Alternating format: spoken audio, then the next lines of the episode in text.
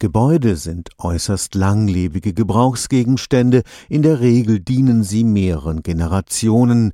Wenn also beim Bau Fehler gemacht werden und das Gebäude etwa zu viel Energie verbraucht, kann das die Eigentümer über Jahrzehnte hinweg teuer zu stehen kommen.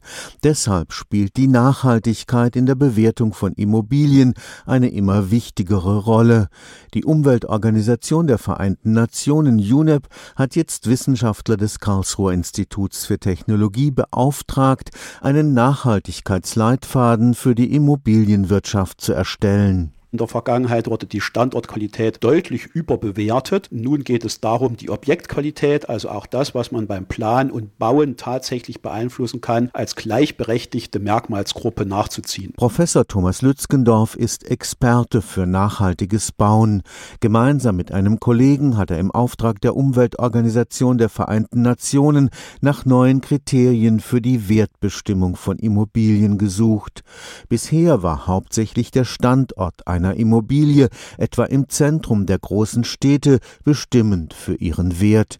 Unter dem Aspekt der Nachhaltigkeit muss sich das ändern. Wir gehen davon aus, dass darüber hinaus wesentliche Merkmale und Eigenschaften des Objektes selber ganz maßgeblich den Wert beeinflussen. Das bedeutet also die Funktionalität des Grundrisses, die Instandhaltungsfreundlichkeit, die Langlebigkeit, die Erfüllung von Nutzeranforderungen. Damit das funktionieren kann, müssen viele detaillierte Informationen über ein Gebäude Gebäude zusammengetragen werden. Über den Lebenszyklus einer Immobilie hinweg. Müssen Informationen ausgetauscht werden zwischen ganz unterschiedlichen Akteuren.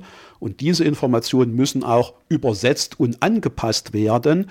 Das ist ein relativ komplexer Prozess, darüber Informationen zu haben, wie es zum Beispiel über die Umwelt- und Gesundheitsverträglichkeit der eingesetzten Bauprodukte bestellt ist, wie die energetische Qualität des Gebäudes ist, aber auch wie die Wartungs-, Instandhaltungs- und Rückbaufreundlichkeit des Gebäudes beeinflusst werden konnte. Liegen alle diese Daten vor, kann ein Käufer den tatsächlichen Wert einer Immobilie sehr viel genauer bestimmen als bisher. Stefan Fuchs, Karlsruher Institut für Technologie